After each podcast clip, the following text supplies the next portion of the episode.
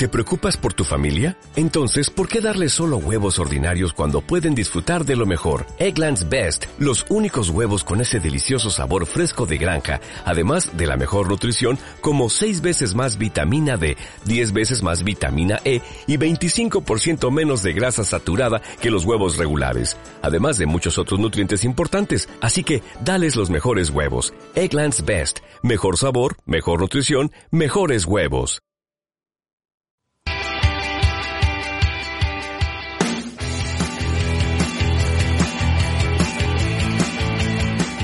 Esto es Polifrikis.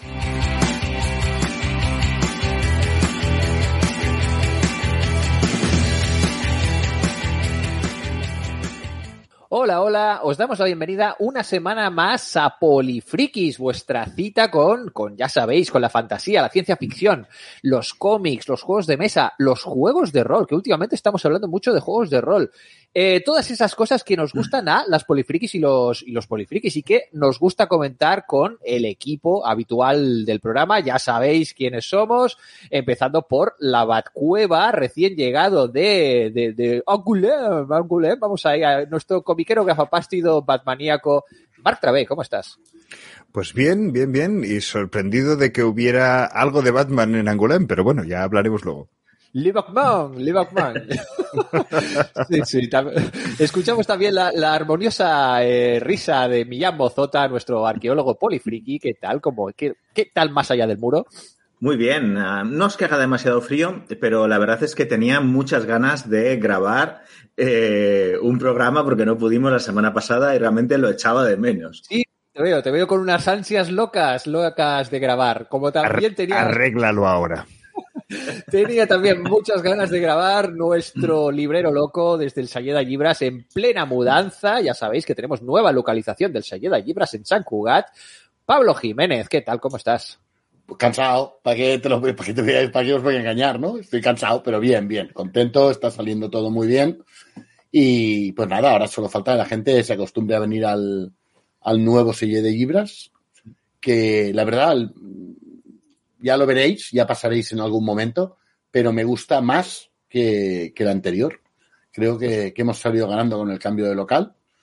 Y además vamos a tener un sitio reservado para actividades, charlas, clubs de lectura, con lo cual va a ser maravilloso y vamos a poder hacer muchísimas cosas. Y además contento porque With Us of the Coast ha puesto, ha tirado de freno de mano sí. y, y, ha hecho un trompo o sea, ha, que, ha recogido bien. cable. Hombre, sí ha recogido cable, vamos. La, es verdad faltado, que no hemos llegado a, a, tratar este tema, porque con ese, esa semana claro. que no hicimos, pues. Eso es porque oyeron nuestro programa. El, el, res, el, resumen muy rápido, ¿vosotros creéis que podría ser hemos ganado o qué? Sí. Sí. No. Yo creo que ha sido nosotros, un... no nosotros cuatro, por haber hecho el programa. No, no. no. yo, yo, creo que ha sido más que un hemos ganado, ha sido un San Rilao. Bueno, puede ser, puede ser, pero bueno, tendrá, tendrá sus consecuencias seguro en los próximos años, la decisión de Wizards of the Coast, eh, la marcha atrás. Sí. En cualquier caso, hoy eh, vamos a hablar de, de, otros temas, aparte de juegos de rol, porque venimos muy monotemáticos las últimas semanas y vamos a empezar, ya que estamos hablando de la mudanza del sello de Libras, por los libros.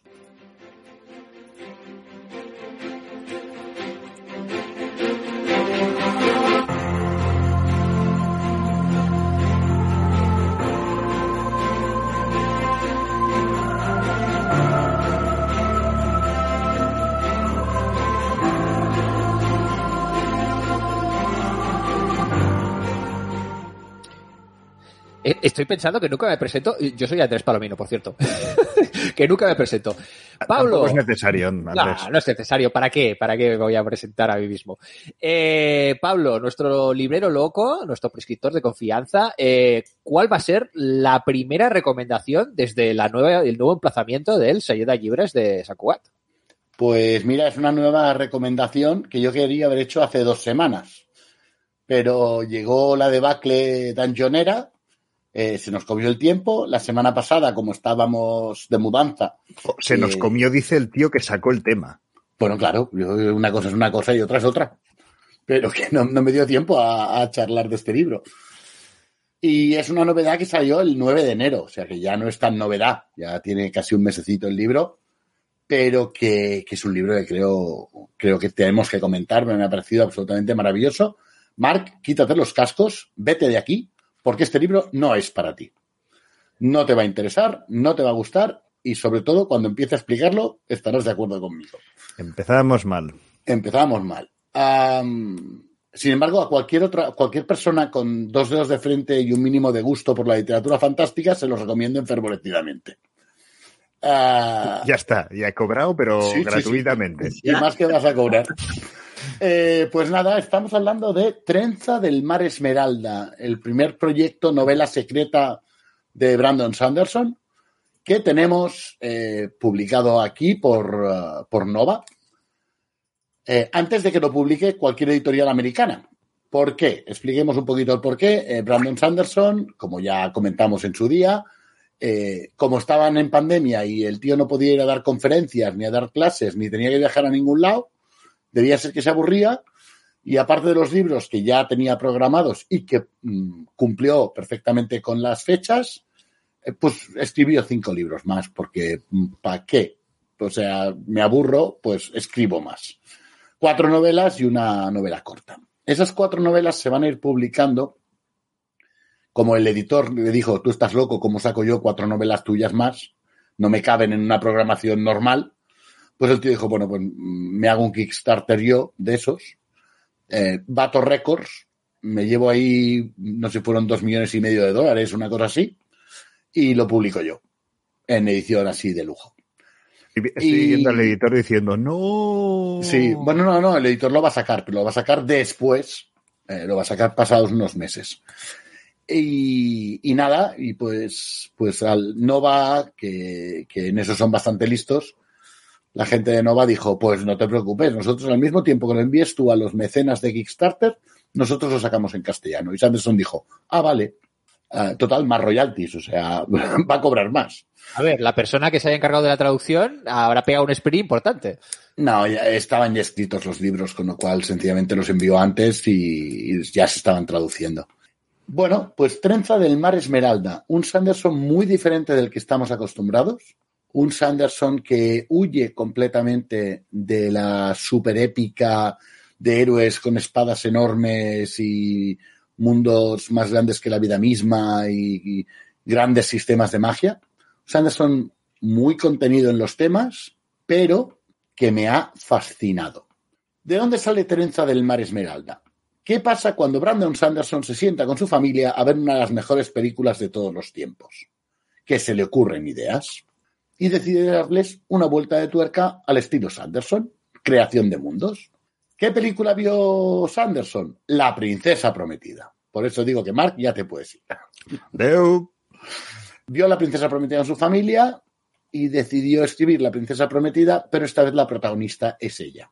Y es esta Trenza, que es su nombre, que vive en una isla eh, en medio del mar Esmeralda y que, bueno, pues vive limpiando ventanas y coleccionando tazas que le traen los marineros que vienen de, de pues, allende los mares.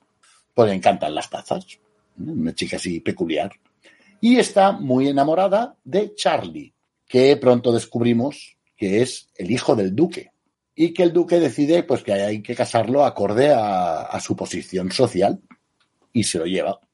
Y al principio, pues bueno, intercambian cartas, él le envía tazas, cosas de ese estilo, pero algo pasa y deja, eh, Trenza deja de recibir las cartas. Y al más puro estilo La princesa prometida, pues Trenza decide embarcarse en la aventura de eh, hacerse al mar y encontrar a Charlie. Un mar, por cierto, cubierto de, de esporas, un mar de esporas, unas esporas que caen de las 12 o quién sabe si 13 lunas que orbitan el planeta y que esas esporas al contacto con cualquier líquido producen efectos extraños. Hay algunas que hacen crecer plantas, con lo cual imagínate si te tragas una espora y entra en contacto con la humedad de tu lengua. Mm, Una situación. Pero bueno, hay muchas esporas, no quiero hacer spoilers. Un libro Eh, En este programa hacemos spoilers esporádicamente solo. esporádicamente. Esporádicamente. Cada 200 años. No, no, si lo de esporádicamente, espora. Ya, ya, ya. No quería dignificarlo, Pablo. No, ya, ya, pero bueno. No, no reírle no significa no entenderlo. Bueno, nos encontramos con Sanderson con un estilo de narración muy diferente al habitual. Aquí Sanderson interpone a un personaje que los que conozcan el Cosmer, especialmente la, la saga de Nacidos de la Bruma, ya les sonará, Hoyt, eh, que es un ser misterioso que no sabemos bien bien qué es. Bueno, ya se van elucubrando algunas ideas. Hoyt es quien narra la historia de Trenza. Con lo cual le da ese toque de cuento de alguien que está narrando un cuento, una historia, con una voz muy distinta a la, a la que nos tiene acostumbrados Sanderson, con un estilo que a mí me ha encantado, me ha recordado a esos cuentos de mm, hadas, piratas, princesas, príncipes, etcétera, eh, y con una creación de mundo pues muy sandersoniana. La historia es absolutamente imprescindible, hay que leerlo. Ahora bien, vamos a la edición en, en castellano, que acaba de sacar Nova, un libro de unas 500 páginas en tapa dura, sin sobrecubiertas, por supuesto, de color verde esmeralda, con las letras y algunos detalles de la ilustración en dorado, absolutamente precioso. O sea, es que es, es la, la preciosidad encarnada. Y con unas cuantas ilustraciones que recomiendo que no os miréis hasta que las vayáis encontrando a medida que leáis el libro. Es tentador mirarlas, porque las ilustraciones son increíbles. Pero no las enseñes, entonces, no las enseñes. Bueno, bueno, bueno, bueno. Eh, solo he enseñado a Trenza. No, no, hacemos spoilers, por Dios. Solo he enseñado a Trenza. Solo he enseñado a la protagonista. Eh, las, las ilustraciones son de. Ah, espérate, no me acuerdo cómo se llamaba este hombre. Un tío ilustraba Magic. Um, bueno, es igual, ya me vendrá. Cuando me venga os lo digo. Pero Howard Lyon. Howard Lyon. Un ilustrador de Magic que los que busquéis su, su trabajo ya veréis que es, es, muy espectacular. Estoy seguro a Millán le encantará, conociendo el tipo de, de ilustración que le gusta a Millán, porque sí, es muy... Creo que en general Sanderson y yo coincidimos en ilustradores siempre. Sí. pues un ilustrador impresionante, a mí me, han parecido maravillosas. Y, ostras tú, de verdad, el libro, el libro es una maravilla te rompe un poco los esquemas al principio cuando lo empiezas a leer, porque no es el tipo de narrativa que estamos acostumbrados con Sanderson, pero es que pasa como con la princesa prometida, tiene el toquecito justo de todo, el puntito de romance, el puntito de aventuras, piratas, por supuesto, eh, ese toque de humor que nos recuerda un poquito al estilo de, no sé si lo habéis leído, Alcatraz contra los bibliotecarios malvados. Nos lo has recomendado serie, en algún que otro programa. La serie de Alcatraz, o ese punto de humor que tenía en Alcatraz, creo que lo tiene todo. O sea, es. Eh, y es un libro además que, si conoces el Cosmer, vas viendo los guiños que va metiendo Sanderson, pero si no lo conoces, lo puedes leer perfectamente. ¿Te perderás algunos guiños? Sí, pero ya los pillarás cuando leas otras cosas de Cosmer. Y, creo que vale muchísimo la pena. Muy, muy recomendable. Tanto por el, texto como por la edición eh, de aquellos libros que, que si Sanderson eh, mantiene el tono o mantiene el nivel en los otros tres que se van a publicar, eh, oye, me tiene ganado. Me tiene ganado. Y un libro magnífico, los que no hayan leído nada de Sanderson, para introducirse en el Cosmer y en, y en las ideas de Sanderson de, de, eso, ¿no? De un universo de mundos conectados. Uh -huh. O sea que. Pues muy bien. ¿Sabes qué estoy leyendo? El, el, ya voy por el segundo de Nacidos de la Bruma. ¿Qué te parece? Le, ¿Leyendo? Leyendo. Ah, bueno. O sea, con tus ojos. En, en audiolibro, sí, No, en audiolibro no es leer, Andrés. Te pongas como te pongas. Es escuchar, que es otra cosa. Pero, bueno, pero, en, en, cual, en me parece caso, bien. No, no, no, no hay problema, no hay problema, Andrés. Leer, eh, leer audiolibros es leer. Y exactamente, ¿qué tal se leen tus cómics en audiolibro? No, eh, mira, los cómics no Vaya. todavía, no, no, no. Vaya. demasiado. Pero bueno, en cualquier caso, eh, también, ya que estamos hablando de Sanderson, eh, aprovechamos para comentar, porque ha estado también de actualidad, porque se ha comentado mucho en redes, se ha recuperado, bueno, esto no es una noticia nueva, pero ha salido en, no sé si en Reddit o alguna página de estas, alguna de estas, eh, bueno, sacándole un poquito comentarios de hace 10 años, que igual, pues, relacionados con, con su fe y con su iglesia y sus donaciones y tal, ¿Cómo, ¿Cómo, lo veis toda esta movida ahí en plan de, de repente que han sacado por ahí? Innecesaria. O sea, lo que este señor quiere hacer con su vida es su problema. no le está haciendo daño a nadie. De eso discrepan. Bueno. De si está haciendo daño o no, pero. Claro, a ver, eh, lo, lo, que dicen, lo que postula la gente que, que, bueno, que está un poquito molesta, pues que se le dé bola a Sanderson, es precisamente pues que igual, pues al pertenecer y al donar dinero a una iglesia que, bueno, pues tiene postulados eh, homófobos y que directamente pues atacan a ciertos colectivos, pues era una forma, como pasa con J.K. Rowling, por ejemplo, y otros autores, de, eh, pues bueno, de Pero financiación yo es que, indirecta. Yo es que, perdonadme, yo es que considero, sinceramente, eh, disculpadme, pero hay que entender lo que es la obra de una persona y lo que es esa persona. Y hay que distinguirlo. Entonces, pues a mí me parece muy mal que el señor Freddie Mercury se metiera droga hasta por las orejas. Me parece muy mal. Y que además en sus fiestas pues pusiera a, a, enanos desnudos sirviendo copas. Y que hubiera muchachas desnudas eh, aguantando las bandejas. Me parece fatal. ¿Eso hace que Queen deje de ser el mejor grupo de todos los tiempos? No.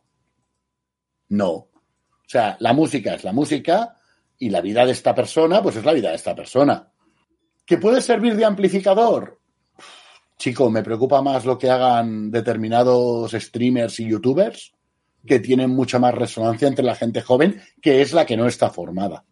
Bueno, aparte yo diría que de qué va la obra de Sanderson, ¿no? ¿Qué te encuentras en sus libros? ¿Te encuentras intolerancia? ¿Te no, encuentras claro. eh, actitudes, como diría en inglés, de bigotry, ¿no? O de, sí. atacar otras posturas, otras culturas, otra forma de entender el género, el sexo o la forma de vida? Yo creo que no, es más bien al contrario, ¿no? Es que es eso. En cualquier caso, también hay que poner en contexto que el propio Sanderson salió pues eh, a comentar a través de sus redes sociales explicando un poco, no excusándose, pero sí, pues bueno, reconociendo que él pertenece a una iglesia en la que evidentemente no va a coincidir 100% con los postulados de la doctrina de su iglesia. Pero perdona, y... perdona, Andrés, Andrés, Andrés, pertenece a una iglesia. ¿Qué iglesia eh, acepta la homosexualidad? Preséntamela porque todavía no la he conocido. De ahí es viene. Si pone... Claro, si nos ponemos así, los católicos mal, los protestantes mal, los musulmanes mal, los judíos mal. No conozco ninguna eh, iglesia mayoritaria que acepte la, la, homosexualidad. La única religión que, que la acepta, precisamente, es la que no tiene iglesia, que es el budismo. Claro, es que es eso, dices.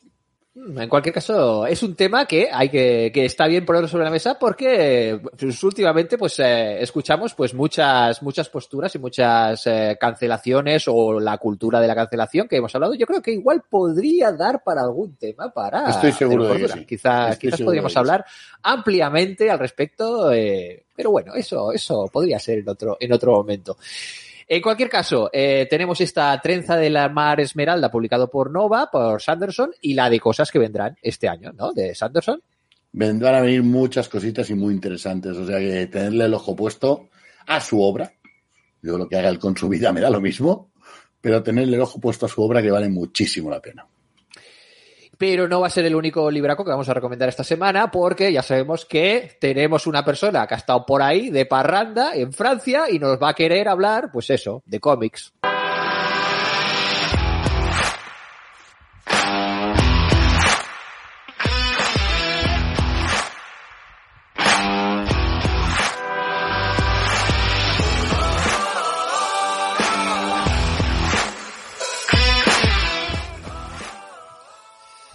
Bueno, a ver.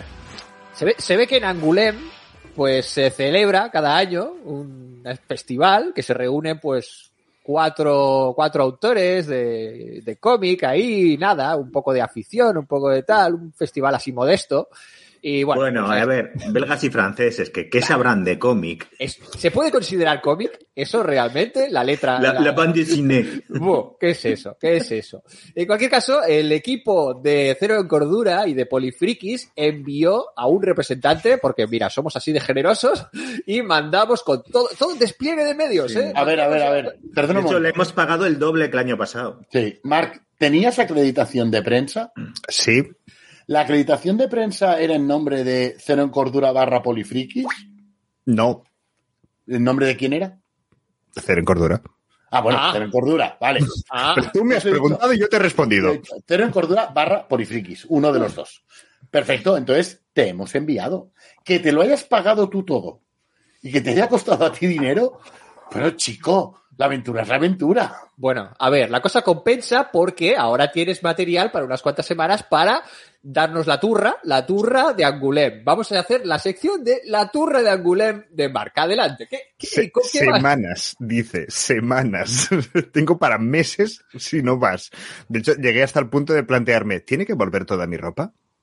Pero bueno, eh, en cualquier caso, eh, no, lo primero hoy es hablar de lo que es Angulem porque eh, yo no había ido desde hace 13 años y la cosa ha cambiado, pero sustancialmente. Este año además era la, edición número 50, lo cual ha tenido mm, serias consecuencias. Para que nos pongamos en contexto de la gente aquí, pues en España decir, ay, pues es que está el Salón del Cómic de Valencia, el de Zaragoza, el de Barcelona, el de Madrid. Vale. Eh, podemos entrar a discutir cuál es el que tiene más autores, cuál es el que tiene las mejores charlas, cuál es el que tiene la mejor programación, pero si nos miramos a tamaño metros cuadrados, probablemente, no me atrevo a asegurarlo, pero probablemente el Salón del Cómic de Barcelona es el, que tiene más metros cuadrados a día, a día de hoy. Vale. Eh, prácticamente todo el Salón del Cómic de Barcelona cabe en el pabellón de cómic alternativo de Angoulême. ¿Vale? Para que nos hagamos una, una, pequeña idea. Está el pabellón de cómic mm, de grandes editoriales, donde está Glenat, donde estaban las big ones de, de Francia.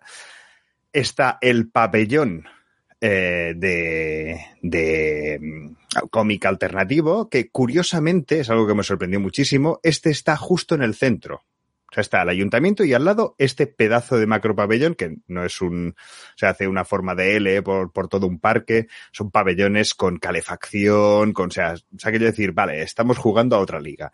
Eh, luego está el pabellón de manga, está el pabellón de, de eh, coleccionismo y originales, ¿vale? Donde tú entras y dices, ay, mira qué ilustración que más bonita, ¿cuánto va a costar? 3.000 euros. Vaya, pero si es la más barata, pues ya está, no pasa nada, seguimos aquí. Y luego están las zonas de exposiciones. Zonas de exposiciones, mmm, hablamos de 15 edificios, 20 edificios, que pueden ir desde la Catedral de Angoulême eh, a otra iglesia, pueden ser eh, el Off del Off del Off, que era una casa eh, particular donde entrabas y estaba la casa con su gatito allí, la, mar de mono y sociable, y había su exposición de cómic. En una planta arriba, pues tenían otra planta diáfana, pues tenían allí una pequeña editorial muy, muy, muy underground. O sea, había cosas absolutamente surrealistas. Eh, es, toda la ciudad respira cómic entera. Eh, el sistema de acreditaciones y demás, bueno, por entrar en intimidades de, eh, tienen un salón que a los compañeros de, podcast les mandé una imagen de hola buenas, esto es la sala de prensa. Era un salón noble, mm, cuatro metros de altura, sus cortinajes, mm, una alfombra roja, eh, la foto de Macron, eso sí, y con sus banderitas. Y allí tuve incluso una conversación la mar de mona de, ah, eres periodista, no, no, de un podcast, ah, ¿cuántos oyentes tienes? Ah, pues mira, 900, ah, pues un programa muy chulo y tal. Y vosotros que, que eh, también eres de un medio, sí, yo soy periodista y tal, ah, de algún medio que conozca, el New York Times. Vale, gracias. Sí, claro, jugamos a la misma liga, no pasa nada. Eh, decir, con, to tienen... con, toda la modestia, claro que sí. Sí, sí, no, no. O sea, po pobrico él, ¿no? Que estaba a nuestro lado, pero eh, la verdad es que sí, el, el, el evento en sí mmm, ya no es solo que resume glamour, es que da por. Da, hay que dar por sentado el. Mmm, jugamos en ligas completamente distintas en lo que es el cómic. Mmm, o sea, ellos, para ellos el cómic es una industria. Las cifras que eh, vi, si no recuerdo mal, es que estaban alrededor de, eh, calculaban alrededor de 1,5 millones de cómics vendidos los días de Angoulême. Y en la población de Angoulême, que son unos 40.000 habitantes, yo conté, no sé si eran cuatro o cinco librerías especializadas de cómic. Es decir, y viven durante el año, ¿eh? O sea, eh, la verdad es que eh, es, es, un, es un nivel de despliegue brutal, pero está claro que es un nivel de industria brutal. O sea, allí es indiscutible que la ministra de Cultura o el ministro de Cultura esté, esté en la inauguración. Eh, y luego están las exposiciones. Las exposiciones, o sea, había una exposición de Junji Ito, que era uno de los artistas invitados, eh, que, ya, que ya conocía. Mm, la cola para entrar a la exposición, ya no a sus sesiones de firmas, para entrar a la exposición, eh, daba dos vueltas al edificio. Era aquello de decir, hostia, y es aquello libre acceso, ¿eh? pero simplemente era, no, no reducía. Eh, pero están, son muy, muy, muy potentes. Hay una exposición que Pablo mm, te hubiera encantado sobre la relación entre el rock, el punk y el pop y el cómic. Hostia. Todo basado en eh, ilustraciones de, de grandes dibujantes desde un Moebius haciendo portadas de, de discos Sí, sí. a revistas de cómics que eh, trataban, sus historietas estaban centradas en grupos, a cómics de los Beatles, a de todo. O sea, caricaturas, pero una pasada. Y esa era una de las exposiciones menores. Sí, claro, lo mismito que vemos aquí. ¿Vale?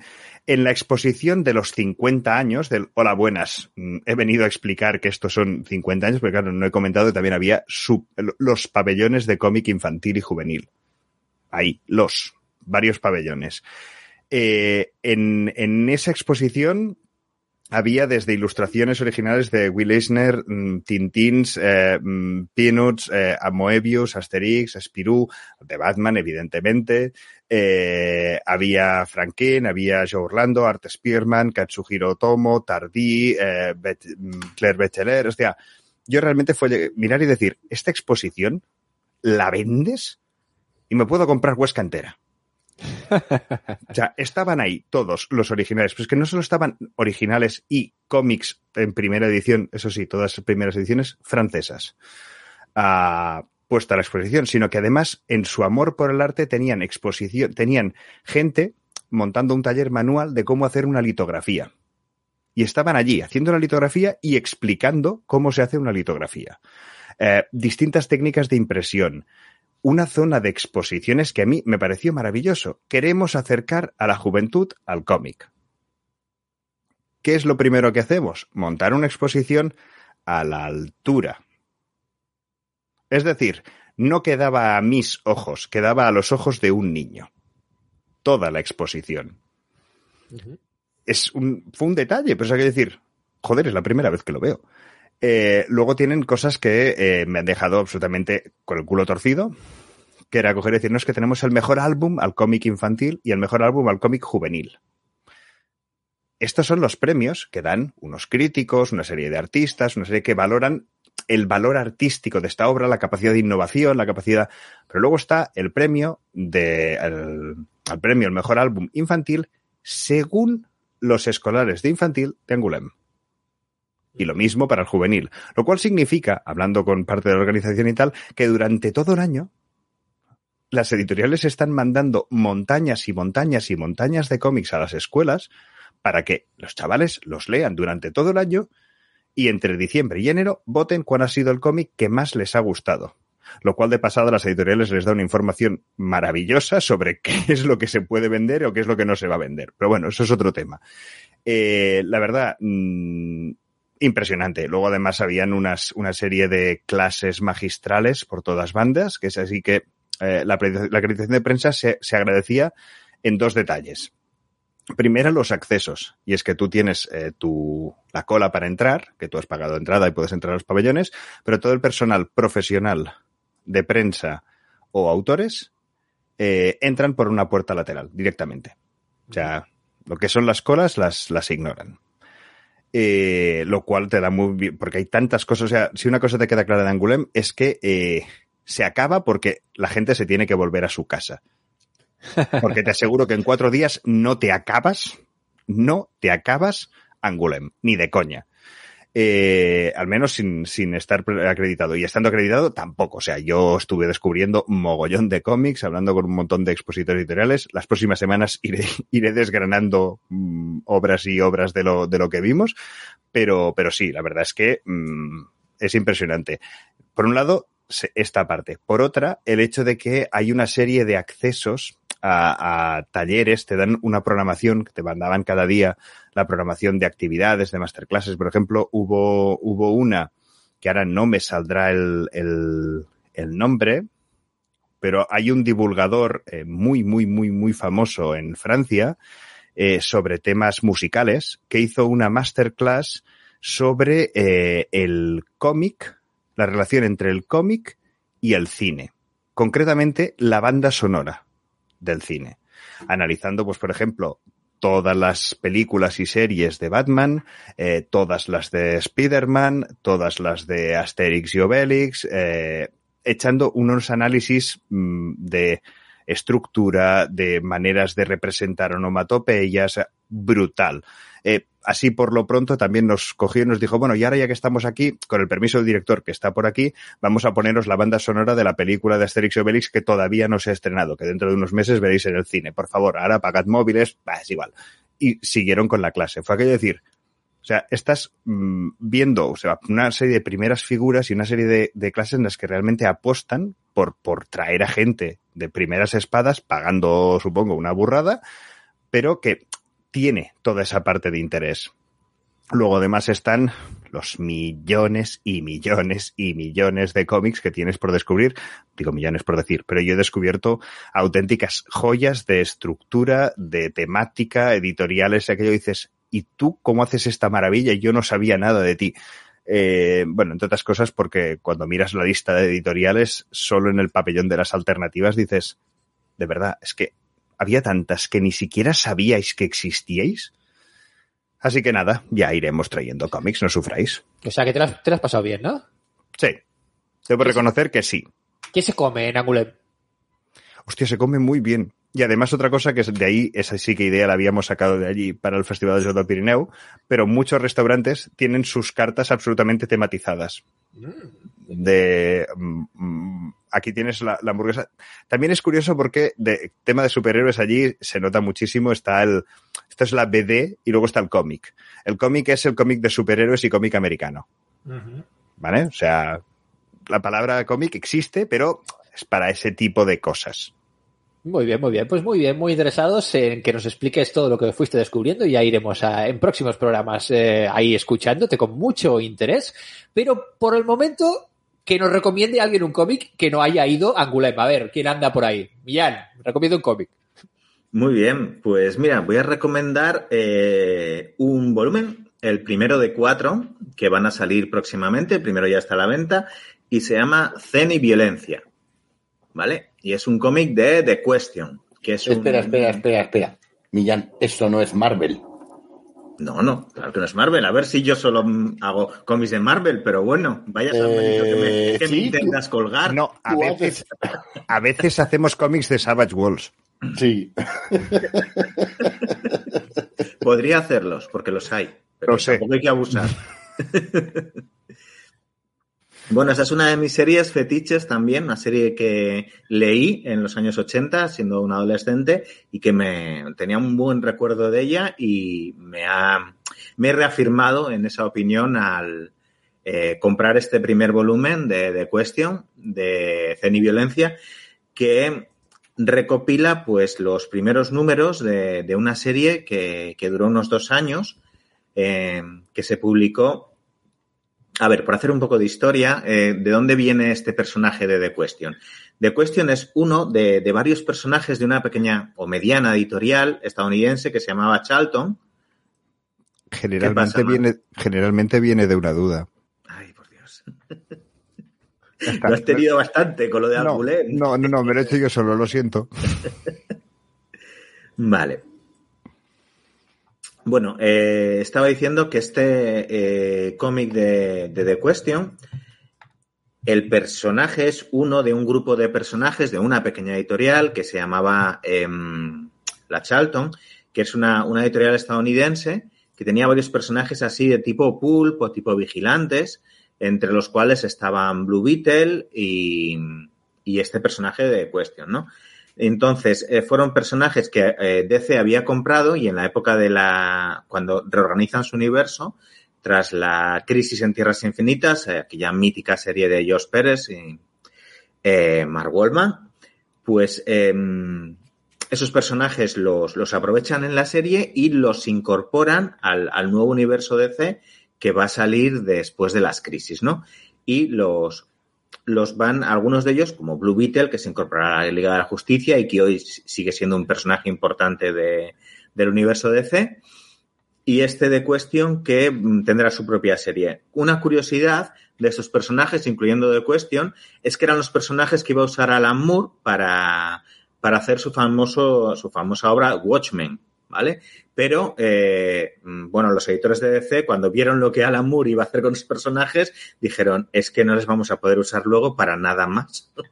Porque eh, entonces, eh, dichos personajes incluían, pues, a este Atom, Atom se llama, sí, el, también a Blue Beetle, a, a este de Question, pues lo, que hizo Alan Moore, dice, bueno, pues me hago unos socias y tal, en vez de de Question, eh, eh, utilizo a um, me invento a Rochard, ¿no? En vez de Blue Beetle, pues tengo al búho este y, así fue haciendo al Doctor Manhattan en vez del de Atom y fue haciendo todos Capitán Atom.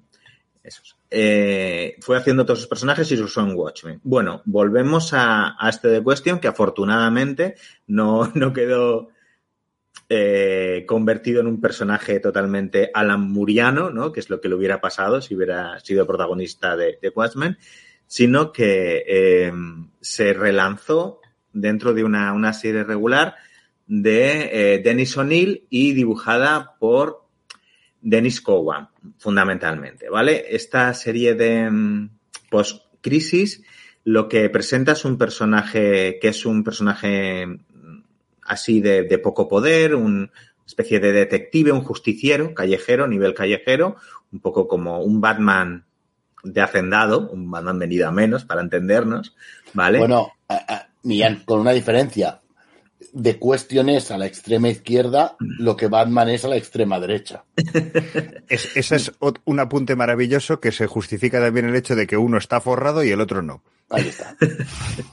Sí, de hecho, bueno, tiene. Mm, todo lo que, un poco lo que no tendría Batman o otros personajes así más que vienen de la, de la Golden Age y que son mm, muy icónicos y hay cosas que no se les puede cambiar de base, pues con The Question sí lo pudieron hacer, ¿no? Y a, este personaje le dieron un, trasfondo filosófico y una serie de connotaciones y de ideas que le dan una personalidad así bastante particular. Em, el volumen se llama Cena y Violencia con, un sentido, porque es que el, personaje a través de su arco de vivencial y de su historia, que te van a contar desde que eh, empieza a actuar como vigilante eh, mm, con muy poca fortuna, de hecho en el primer número eh, muere, ¿vale? Es, es la historia, pues, que no, no muere realmente porque no, no habría serie, pero digamos, el, el cliffhanger del primer número es que el personaje eh, está muerto, ¿vale? Porque le han, dado le han cogido unos malos que son unos pringaos y le han dado tal paliza que le dan por muerto, ¿vale? Por así decirlo. Y a partir de eso es una historia de crecimiento personal, de redescubrimiento y de qué, eh, qué cosas tiene que hacer y cómo tiene que eh, ir disciplinándose y aprendiéndose para convertirse en, lo que quiere ser, ¿no? En un vigilante que sea alguien que realmente mejore las cosas y mejore la vida de la gente, ¿no? No un tipo que vaya amenazando a, los pequeños delincuentes en callejones oscuros. Geme, Podría ser cualquiera, no tengo por qué estar hablando de Batman. No he dicho nada.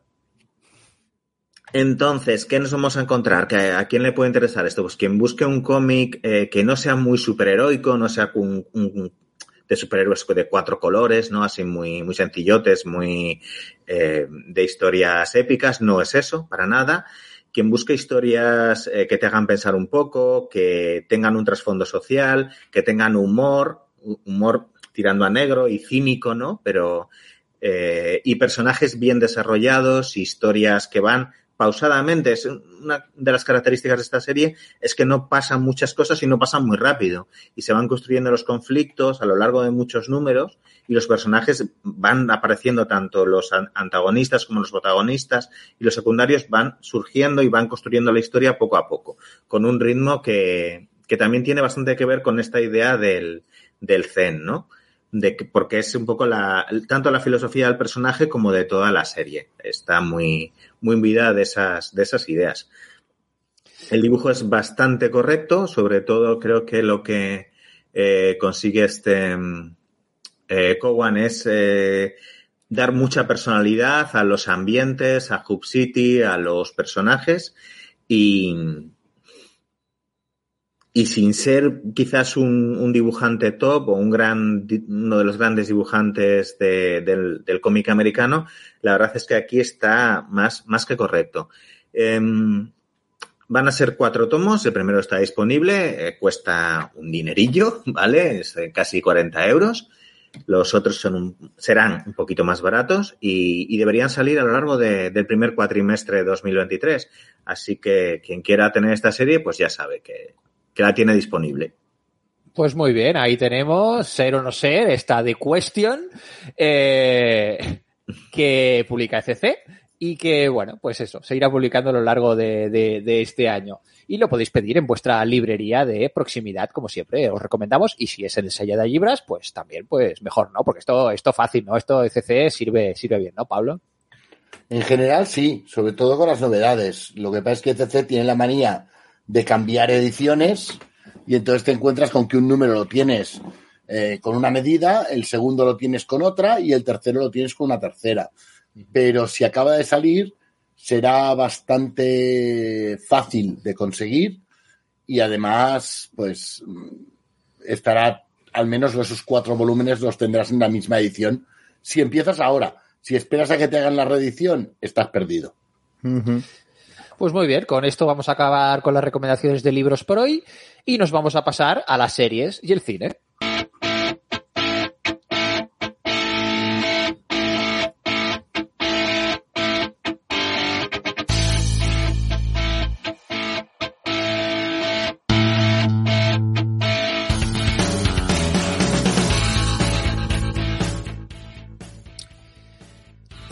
Pues, si os parece, vamos a empezar por, por una, una, película de, de, animación que podéis ver en Disney Plus y que no es una novedad así muy rabiosa, pero yo creo que merece la pena recuperarla y que no ha tenido quizás la, la, la notoriedad o una, un poco la atención que eh, merece realmente, o al menos en, en, la justa, en la justa medida. Se trata de eh, eh, Un Mundo Extraño, Strange World, eh, película de animación, no de Pixar, de, de, de animación 3D de, la casa Disney, de esta marca, bueno, en la que se engloban películas pues como Frozen, eh, bueno, esta, esta línea de, producción de Disney. Eh, que es todo un homenaje a lo que sería pues el género de, de fantasía eh, pulp, del que ya sabéis que somos eh, muy fans en, Cero en Cordura y en Polifrikis. Y también, especialmente, pues, pues mucho amor, pues, pues por, por relatos como, como los relatos de, de Julio Verne, eh, aquellos eh, viajes al centro de la Tierra, por ejemplo, ese tipo de, relatos. Y, bueno, tiene una estética muy cuidada y yo creo que al final es una película que ha pasado un poquito desapercibida o ha recibido muy malas notas por cosas muy malas valoraciones así en redes sociales y también pues no ha tenido pues una gran recaudación seguramente. Incluso yo creo que ha recibido mucho hate y, quizás eh, injustificado. No solo por los, los de siempre, al final, porque al final es una película que tiene muchos temas de diversidad. Entonces, cuando hay, cuando se pronuncia la, la palabra de diversidad en cualquier película de Disney y enseguida pues aparecen en internet mogollón de trolls eh, ultraconservadores, cis, de, pues fatal, nefastos que empiezan a decir, ay, es que sí, el woke y, la agenda y no sé qué y todo esto, y es, son muy cansinos. De esos uno se lo puede esperar. Pero luego, pues también yo detecté en su momento que había mucha gente que normalmente pues está pues atenta a, las películas de, de, animación de Disney y tal y que como que la dejaron por los suelos como que si se esperaban una super mega obra maestra eh, o una profundidad de personajes o un análisis así como muy profundo para una película que claramente no está planteada en ese sentido. Es una película sin muchas pretensiones, eh, pero muy correcta desde mi punto de vista. Es una película juvenil, claramente, para público infantil juvenil, y que cumple muy bien con eh, todos sus planteamientos, empezando por este gran homenaje a, pues eso, los mundos de Julio Verne, de, las novelas eh, Pulp, y esta, esta estética eh, desde, desde el principio, desde los títulos de crédito, el tipo de historias, el tipo de aventuras que plantea, el tipo de construcción de mundos, porque esto es una, una cosa muy característica de esta película, que es precisamente lo que más destaca de la peli es el, el, world building, la, la, construcción de, de, un mundo con sus propias leyes, con sus propios animales, eh, con su propia manera de funcionar orgánica eh, y que tiene mucho sentido. Y lo vamos descubriendo a, medida que eh, pues eh, los protagonistas y las protagonistas van pues descubriendo y pues pues eso teniendo aventuras por este por este mundo porque está protagonizado por una familia que lleva la exploración en la en la sangre vale es la familia Clade con un, eh, una figura paterna y un explorador legendario que es el gran referente y el hijo, que es la base de la película, es esta relación paterno-filial que luego se reproduce al hijo del hijo también, lo que sería el nieto. Eh, bueno, de esta dificultad entre, ay, los padres desean una cosa para los hijos, los hijos quieren hacer otra cosa y luego pues este conflicto de, ah, tú tienes que ser de una determinada manera yo quiero ser de otra determinada manera y bueno, pues ese conflicto que ya nos lo conocemos de memoria pero que funciona y, funciona bien y están los personajes bien planteados. En este caso, pues el gran explorador eh, quiere cruzar eh, al otro, salir de, una especie de valle en el que viven pues, pues los humanos de este, de este mundo y, salir y, pasar unas, unas cordilleras muy elevadas eh, que son infranqueables y que nadie ha conseguido cruzar. Y es el reto del, del padre pero el hijo como que está más interesado en las plantas. Bueno, pues ir conocer plantas. Él quiere ser, pues al final, eh, granjero. Y entonces es un científico y no quiere ser aventurero. Y bueno, esto es el planteamiento del principio de la historia. Y por una serie de circunstancias acaba haciendo un descubrimiento eh, científico que va a cambiar eh, pues el mundo y va a cambiar la, la manera de vivir de, de, los humanos en este, en este mundo extraño.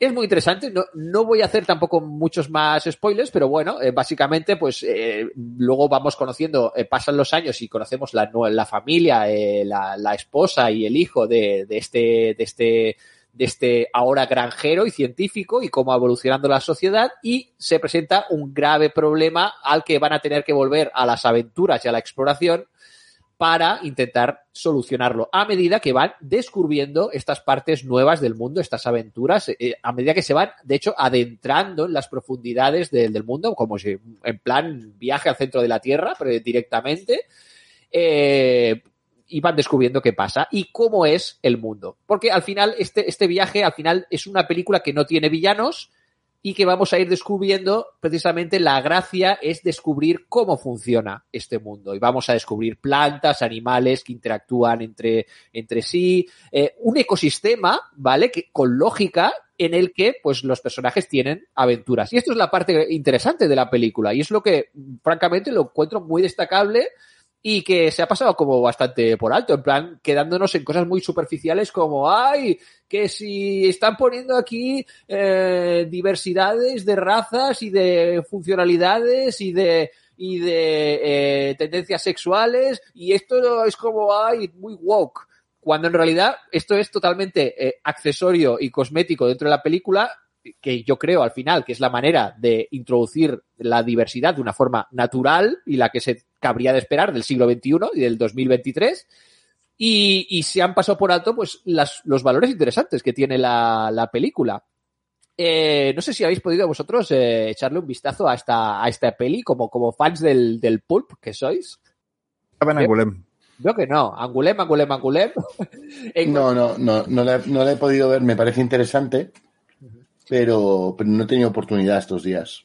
Pero tomo nota, tomo nota, me parece, parece muy potente. Es muy interesante, la estética es espectacular, el diseño de los personajes y los, y los paisajes y, y, los animales y las plantas que viven en este mundo, en este ecosistema, es espectacular, es flipante, es, te quedas embobado simplemente por cómo funcionan, interactúan los diversos elementos y cómo al final de todo hay un pequeño giro que, bueno, no digo mucho, pero bueno, un pequeño gran giro que va a gustar a las fans y los fans de cierto creador, eh, cierto eh, escritor eh, británico muy añorado. No, solo te digo eso. eh, Pablo, no, tienes que verla, ya está. así que, nada, si os gusta el, el pulp y las aventuras así, juveniles, esta película es muy, muy, muy recomendable. Y yo creo que hoy estamos, la vais a encontrar en Disney Plus. Eh, estamos hoy de recomendaciones juveniles, ¿no? Porque Millán, tú también has estado viendo una, una serie que yo también le tengo echado el ojo.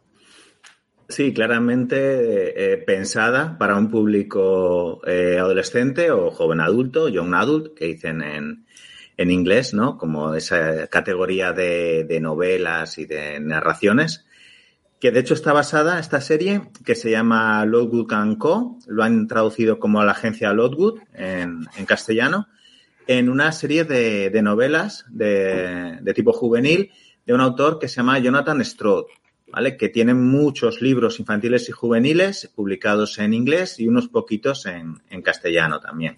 Luego, Pablo, supongo que nos puede comentar cómo está, o si quieres hacerlo ahora, el tema editorial de sus obras. Eh, no los busquéis iros al mercado de segunda mano. Porque supongo, a ver, si hay suerte ahora y la serie tiene un cierto éxito, lo reeditarán. Sé que Hydra había comprado los derechos de la serie de Lockwood Co. Eh, que la verdad, como libros son muy, muy interesantes, son muy juveniles. Mm. Más que Young Adult, juveniles, yo me quedaría. Son, hay cinco novelas en inglés y de las dos primeras, que son de Whispering Star Case y de, eh, no, de Screaming Star Case y de Whispering School, o sea, la escalera chillona y la calavera susurrante, eh, han hecho esta primera temporada de, de, la serie. Lo que nos plantea, pues, es un mundo así eh, alternativo, distópico, basado en la existencia de, de fantasmas y de seres sobrenaturales de ultratumba. Lo que planteas un poco, no, no lo explican con mucho detalle en la serie, no, no hay mucha exposición, lo cual se agradece. Los detalles los vas descubriendo mientras transcurre la, la trama y la acción. Eh, y hay un sí que hay un poquito de, de, explicación, por así decirlo, en los títulos de créditos, que vas viendo una serie de titulares y como algunas escenas eh, históricas que dan a entender que a lo largo del siglo XX lo que ha ocurrido es que en un momento determinado los muertos empiezan a eh, volver como fantasmas y de una manera muy agresiva atacando a los seres vivos y llevándoselos con ellos. De manera que eso amenaza a la humanidad y el mundo deja de ser un poco el, el que nosotros eh, tenemos para convertirse en una especie de distopía, algo, algo distinta, con unos toques, tanto en lo social como en lo estético, que podríamos decir como neovictoriano y un poquito steampunk. Esa es un poco la, la idea que, que, transmite la serie desde el punto de vista, digamos, estético, ¿no? Entonces, el, el. Hay, perdona, hay un, hay un detalle que no aparece en la serie y que sí está muy presente en los libros que creo que es importante explicar. Porque tú ves que todos los que combaten a los fantasmas eh, son adolescentes. Bueno, claro, dices, ahora iba a ir a, a explicar eso, no, pero no, adelante. Dices, ¿por qué? Es que en la serie no queda claro. Eh, y es que eh, una vez llegas a la edad adulta, ya no los ves a los fantasmas. No eres capaz de percibirlos. Y entonces, Tú solo, pues nada. ¿Verdad que solo has visto la mitad de la serie en los cuatro primeros episodios? Sí. Es que, claro, en los otros ya, ya se ve, todo este proceso se ve en algunos chicos que ya están entrando en la edad adulta y están perdiendo eh, tanto su poder de ver a los fantasmas o escucharlos o sentirlos, uh -huh. lo cual les convierte en cazadores de fantasmas. Hay toda una industria que explota a los adolescentes de una manera bastante brutal y capitalista y deshumanizada, lo cual es bastante realista, por otro lado. eh, para convertirlos en eso, en cazadores de fantasmas, que al final están los adultos eh, explotando a, los chavales, ¿no? Este es un poco el McGuffin también de, de la serie. Y, y sí, efectivamente, eh, se, se, va viendo eso, que, que como adolescentes tienen la capacidad de enfrentarse a esos fantasmas, que una vez que sean adultos, pues ya no, al no poder verlos, ni percibirlos, ni escucharlos de ninguna manera, solo serían sus víctimas, ¿no? Y se tienen que dedicar a, a otra cosa. Entonces, tiene toda esta historia de eh, ser adolescente y a la vez tener que destacar mucho, ¿no? Hay mucha competencia y hay una serie de agencias, de grandes eh, agencias, que se dedican a, a, controlar y a llevar a estos chavales, a estos chicos y a estas chicas, eh, mientras ellos luchan contra, contra estas apariciones, ¿no? ¿Qué ocurre? Que la, la, protagonista, la narradora, la coprotagonista de la historia, es una chica que está en una de estas eh, agencias, una pequeña, rural, digamos, del, o de una pequeña ciudad, y le, bueno, le, le suceden una serie de, de cuestiones, eh, de percances. Ella se tiene que ir, una mezcla de huida o autoexilio a Londres, y en Londres va buscando distintas, entre distintas agencias, buscando trabajo, pero que, si le falta el título, no sé qué y tal, y acaba en una muy, muy pequeña agencia que está formada por otros dos chicos solamente, que tienen la particularidad que son independientes. Y ya tenemos ahí pues la historieta para tener todos los elementos de drama adolescente, eh, relaciones entre personajes y demás. Y también la idea de el, el, pez chico que se enfrenta al pez grande, ¿no? Esa pequeña agencia Lotwood, que tiene el nombre de Anthony Lotwood, que es el, el chico más mayor, que es el, el que lleva eh, ese pequeño negocio, familiar, por así decirlo, o, independiente y luego está las corporaciones que, que controlan a las, a las, grandes agencias. ¿De qué va luego la historia final? Es una historia de, detectivesca, de intriga, terror gótico, de fantasmas, ¿vale? Y va mezclando esos elementos, porque nunca, nunca se trata de enfrentarse al fantasma y de luchar con él. Hay escenas de lucha, lógicamente. A los fantasmas los combaten con sal, con plata, con acero con eh, los elementos habituales de la, que en la mitología y en la tradición occidental sirven para ahuyentar a los fantasmas, pero la manera normalmente de solucionar, de derrotar esto es a través de resolver un misterio, ¿no? ¿Cuál es el misterio? ¿A qué está atado el fantasma? ¿Qué es lo que hace que ese fantasma se active, actúe, etcétera? Y ese es el, eh, utilizando esas eh, distintas ideas de perdón, esos McGuffins de la trama, es como se va construyendo la historia. Juntas todos esos ingredientes con lo que decía del tema romántico, drama entre personajes y todo esto, y tienes una serie de juvenil, adolescente, que, que yo creo que funciona muy bien. A mí me ha parecido muy entretenida, bastante bien hecha, no dan nada de vergüenza ajena lo, lo que son los efectos especiales, los actores y actrices están competentemente y realmente pues la recomiendo. Sí, está, pues, está muy bien. Pues muy bien, ahí tenemos esa agencia Lockwood, Lockwood Co., que la podéis ya disfrutar eh, entera en, en, Netflix. Y con esto vamos a, pasar a jugar a algo, vamos a jugar a algún juego de mesa.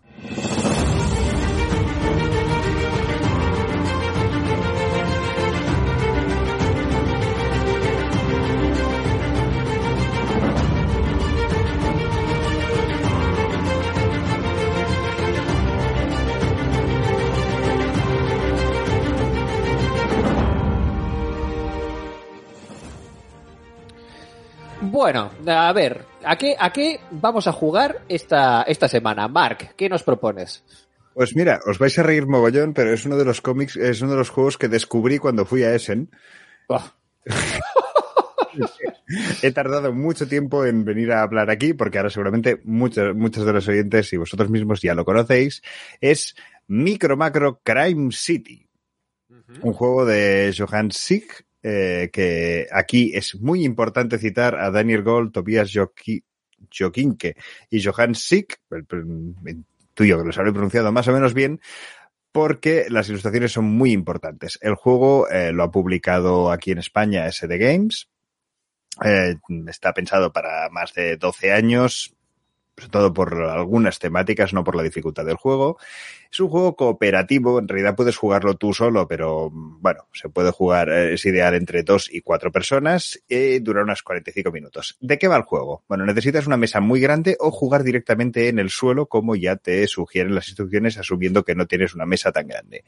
Despliegas un pedazo de, de mapa de la ciudad que tiene a un montón de eh, edificios, calles, coches, parques, eh, tiendas y eh, gente andando. Muchísima. Es como un buscar a Wally. Entonces, eh, en este tiene la particularidad de que todos los personajes se parecen bastante a nivel físico, sino que simplemente tienen muchos elementos que los distinguen a nivel de dibujo, pero si tú te lo miras de lejos dices, ay, si, si son casi los mismos, ¿no? Entonces, eh, en, esta, en esta ciudad que se llama Crime City, que podría ser Gotham City tranquilamente, es una ciudad donde el crimen acecha en cada rincón. Entonces, lo que tenemos son 10 eh, casos, si no recuerdo mal, en el, en el primero, en el que básicamente lo que iremos haciendo es eh, ir resolviendo esos casos a partir de ir buscando estos pequeños elementos. Es decir, empezaremos diciendo. Pero en un mismo mapa, o sea, son 10 casos en un mismo mapa. Son 10 casos en un mismo mapa, están todos allí. Entonces, básicamente, e incluso te dan una pequeña lupa para que puedas buscar estas lupas así en modo rectángulo, como si fueran una, una tarjeta. Entonces, a partir de aquí, eh, uno de los una de las personas em, desvela la primera carta del caso y dice, bueno, pues hay que buscar Y entonces empiezas a buscar por todo el mapa hasta que lo encuentras. Y te van dando una serie de pistas para que tú vayas Mm, siguiendo en plan de, ay, pues a ver si este venía de aquí, entonces este, ah, mira, porque la misma persona está dibujada en varios sitios, representando varias escenas de un mismo caso. Hasta que al final tienes que resolver y sacar la hipótesis de qué ha ocurrido. Hay casos muy sencillos, hay casos más complicados, eh, cuando decíamos lo de la edad, sobre todo es porque hay algunos casos igual cuya temática no sería especialmente indicada para, para niños. Tampoco vayamos a pensarnos que esto es el silencio de los corderos, pero eh, sí que es verdad que hay algunos que por temática igual no están pensados para, para niños. A partir de aquí, si os gusta muchísimo el juego, mm, contad partidas de eso, media hora, 45 minutos por, por caso. Algunos son muy cortitos, otros son más largos, es decir, contamos la, la media si os gusta muchísimo. Luego, a partir de ahí, han sacado dos expansiones. Para que os hagáis una idea, el Micro Macro creo que llevaba, creo que la última vez que hablé con, con César, el editor, llevaba, estaban traducidos a más de, o se había publicado en más de 32 países y llevaban, eh, rollo, un millón y medio de copias vendidas o una cosa así. Pero luego hay dos expansiones los nombres de las cuales no recuerdo, una es Olin y la otra no, no me viene a la cabeza ahora mismo, estaba buscando aquí detrás de la tontería porque, porque las tengo todas. Full House. Pero Full House, eso. Eh, sí, es para cafeteros, es decir, si os ha gustado el juego, repetid porque, porque realmente es, es interesante. Bueno, pues me llama la atención bastante el formato, me parece muy curioso este pedazo de mapa ahí. Eso sí, además es en blanco y negro. ¿Esto luego te puedes entretener a, colorear el mapa este? Mi pregunta. puedes, puedes. De hecho, esa es la parte de juego normalmente para menos de 12 años, pero, pero sí, sí, puedes. Pues yo me quedo con esa, ¿eh? me parece a mí. Yo creo que me pondría, me pondría ahí con unos lápices a colorear ahí como, como un loco. Pues muy bien, ahí tenéis ese micro macro Crime City publicado por SD Games. Y si os parece, vamos a ir terminando ya el programa con, ¿con qué? Con la pregunta polifriki de la semana.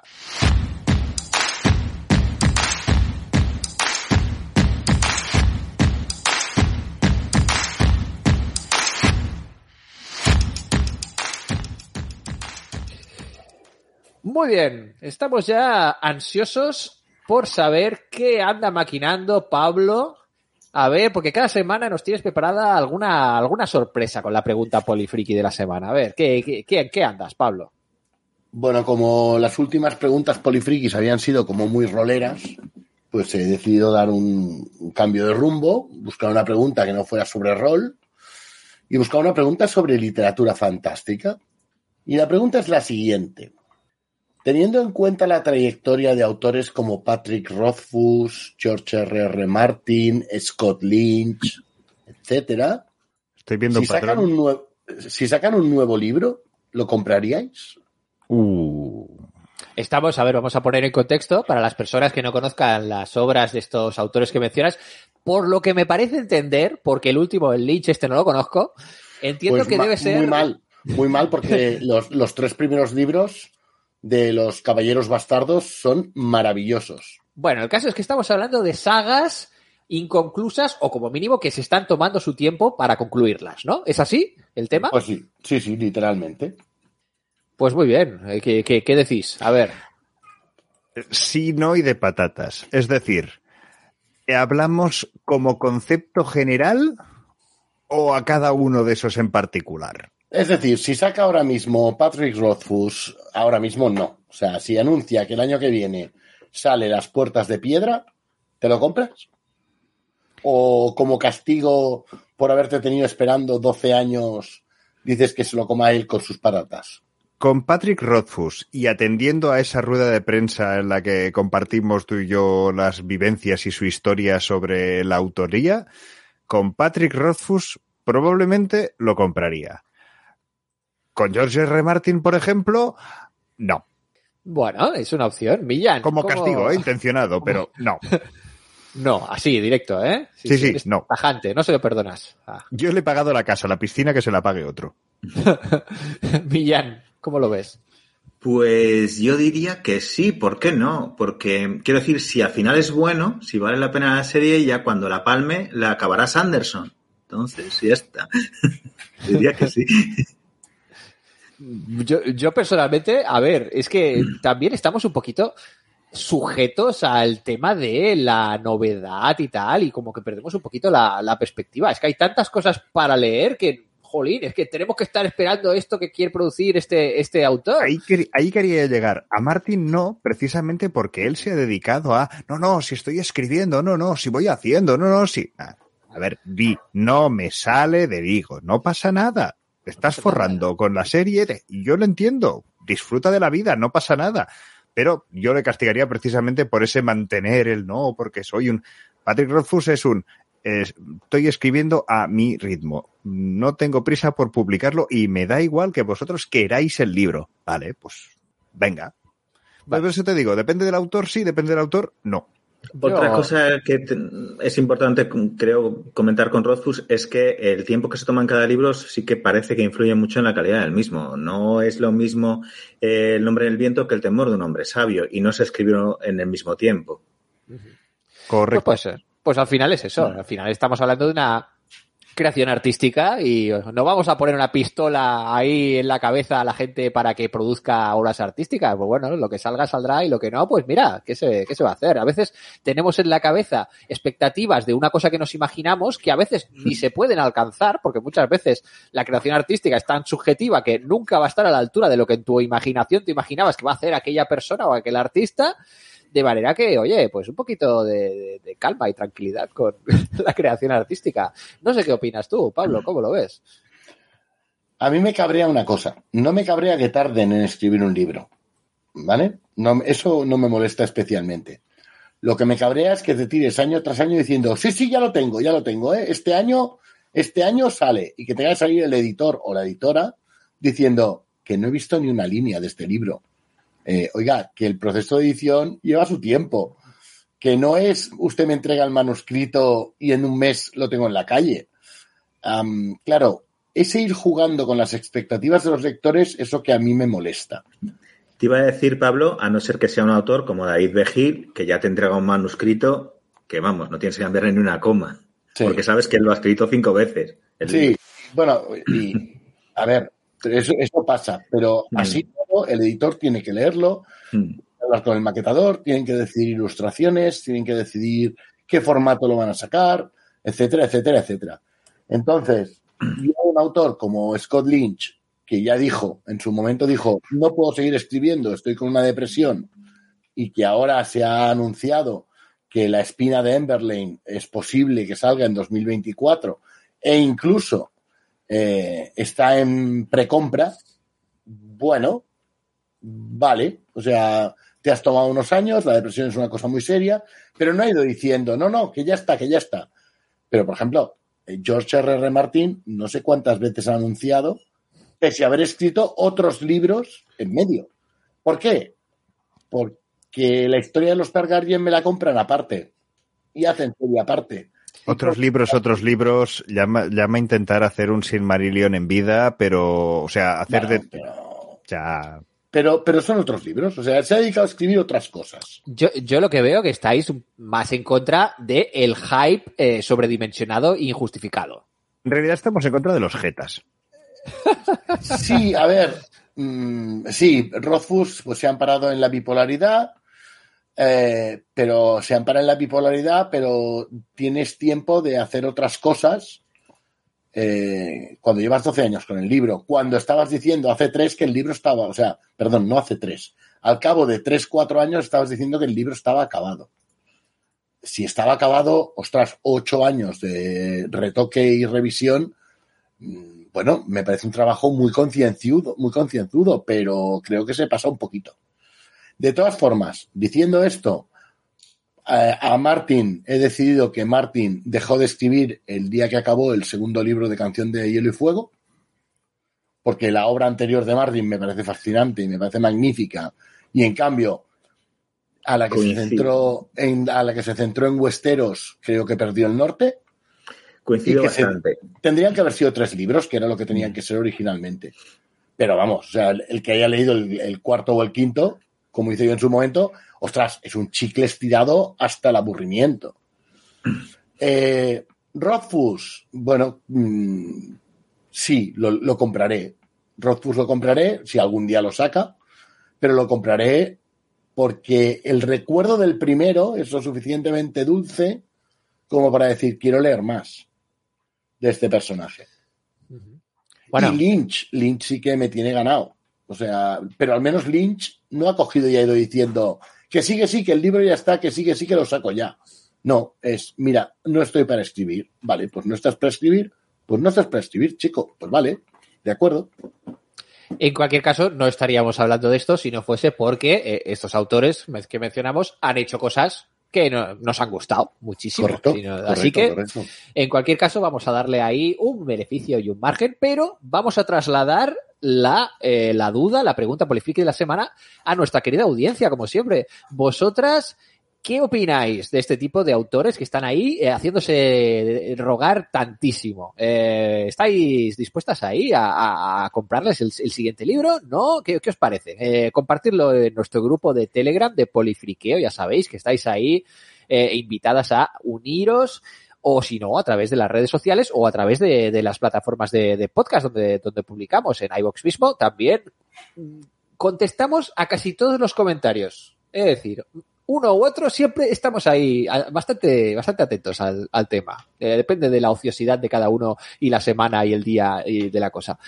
Eh, en cualquier caso, eh, ahí va y esperamos vuestras, vuestras respuestas. Y con esto nos vamos a ir ya despidiendo, eh, no sin antes recordar que eh, Polifrikis es un, es un programa solidario con Ayudar Jugando, esta maravillosa, ya sabéis, asociación de ayuda a la infancia a través del juego que no se está, no, no, no, se hace de rogar, siempre, siempre cumple. Ayuda jugando, ¿ves? No, no como Rothfuss y Martin y compañía, siempre cada año puntualmente hace un mogollón de cosas. ¿Ves? Ahí eso es una cosa que podemos, podemos fiarnos de ayudar jugando. Podéis entrar ahí, haceros socias, voluntarias, como siempre. Ayudarjugando.org, que cuenta con todo nuestro apoyo. Y sin más, nos vamos a ir ya despidiendo por esta semana, empezando por la Batcueva eh, que vaya muy bien la semana y que eh, veis preparando la lista de cosas para repasar de Angoulême la semana que viene. Iré preparando la lista de cosas. Quiero despedirme del programa, no sin antes pedir disculpas por mi momento de debilidad por un chiste nivel Andrés. Y hasta la semana que, viene. Que sepas que lo he anotado y me he resistido a sacarte una tarjeta amarilla. Mira, te la podría sacar retroactivamente. No, no, es, absolutamente merecida, Andrés. O sea, no pasa nada. Pero bueno, ya está. pero ves, yo lo reconozco. Ha sido un muy mal chiste. Millán, eh, para el próximo programa nos desquitamos tú y yo y vamos a preparar. Tenemos, tenemos eh, cancha para hacer. Tenemos, mira, tarjetas de ventaja. ¿Qué te parece? Le voy a batear a chistes. un programa, un programa. Un programa de margen. Y desde el Salle de Libras también saludamos a nuestro libro loco que vaya muy bien la semana y que termines bien la mudanza en el nuevo emplazamiento.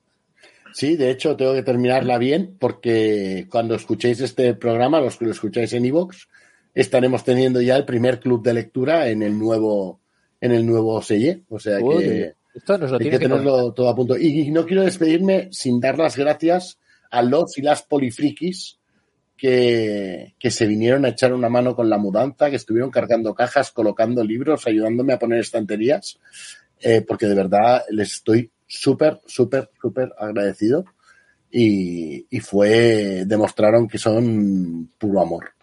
Si es que tenemos una comunidad ahí que, que no nos la merecemos, de verdad. Sí, la verdad es que sí. Y quien nos habla de Palomino se despide también hasta la próxima semana en Polifrikis.